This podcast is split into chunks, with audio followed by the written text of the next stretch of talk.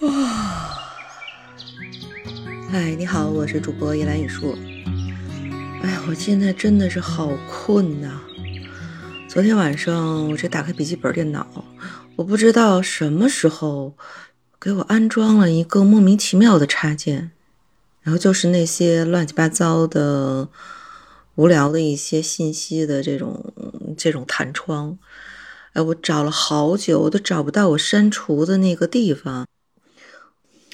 就是里边有很多的那种游戏的介绍，哎，我也不知道我是搞什么搜索搜索到这个东西，然后莫名其妙的就被自动安装了这个垃圾的插件。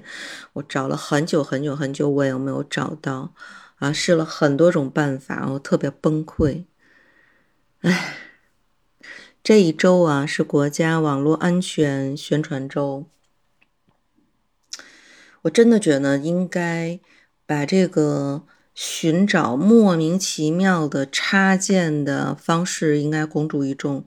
我为了找这个插件，我熬了半宿，我居然没有找到我删除的方法。我现在想，我可能唯一的有可能操作的方法就是我把整个的系统重装。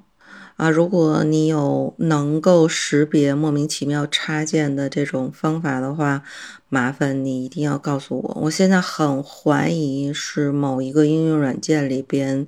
带的这种莫名其妙的插件，但是我又不知道是哪一个应用软件里边搞搞出了这个东西，所以我把我最近。添加的应用软件我全部都删除了，但是我还是没有搞掉这个莫名其妙的插件。我想到一个事儿啊，有一个朋友跟我说，就是我们在外出的时候，有时候没有带充电宝嘛，手机又断电了，所以这个时候可能会用那些公共的充电桩去。给自己手机的这个充电，但是呢，在这个过程当中，一定要很小心的去处理你手机的控制权限。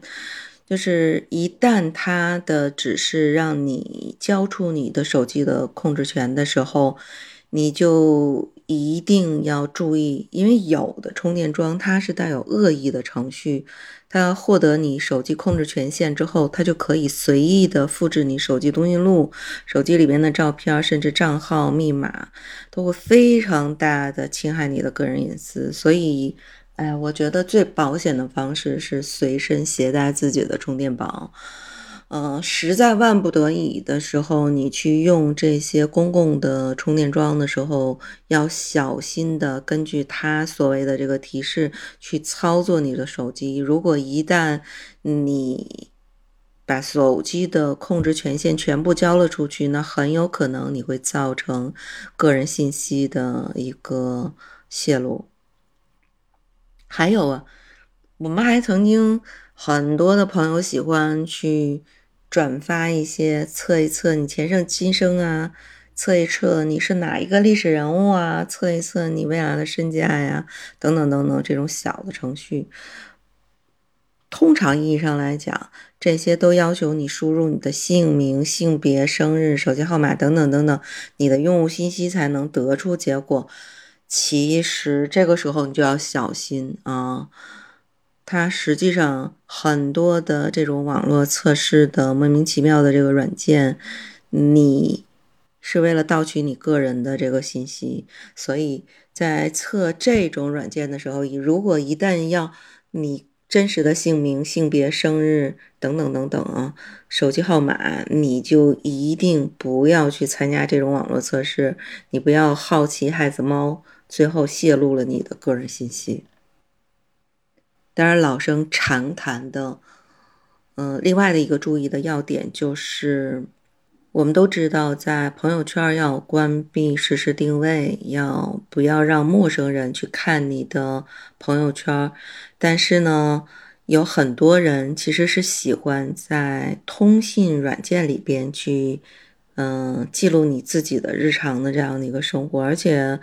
这种记录呢，包括了很多个人隐私。比如说，可以通过这样的一个记录去看你经常去的就餐的地点、聚会的地点，然后你也可以允许陌生人来查看你的照片，包括搜索你相关的这样的一个信息。这些隐私的功能一定是要慎用的，你一不留神就会被网络的这个坏人盯上。你所以在使用这些通讯的软件里边，你记录自己日常生活的时候，一定要关闭涉及隐私功能的查看。还有啊，家里有老人的，切记切记，不要在朋友圈会晒自己老人的照片。除了孩子的照片，老人的照片也是坚决不能晒的，因为你会让坏人有更高的几率去把他们认出来。你想象一下，如果你的老爹老妈在小区里边遛弯的时候，然后突然之间有人跟这个老人说：“哎，你的孙子小宝出车祸了，我刚才看见在拐弯的那个地方，哎，你赶紧要把这个医疗费交了呀。”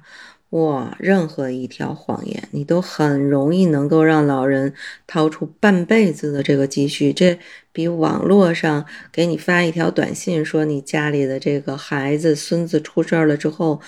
就更有可信的这样的一个等级。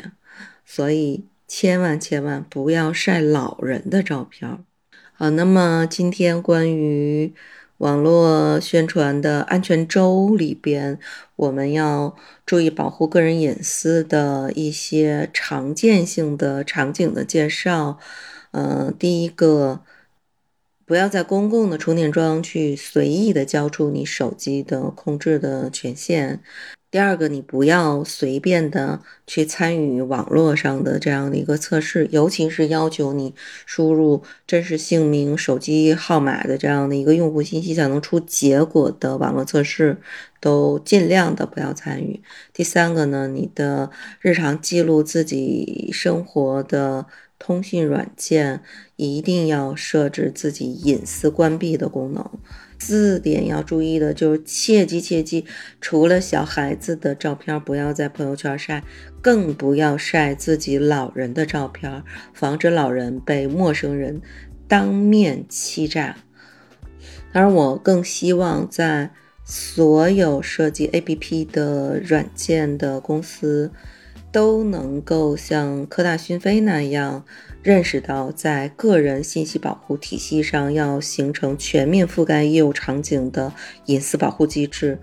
要保障个人隐私、数据生命周期的这样的一个安全，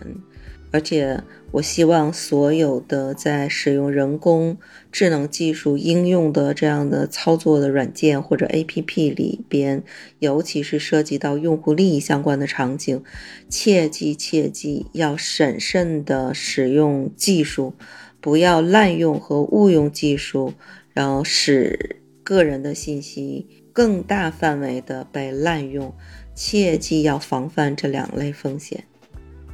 那希望我们的企业能够遵守个人信息保护法，去开发自己的应用的软件，也要避免使我们的数据滥用和误用。好，今天的节目就到此结束，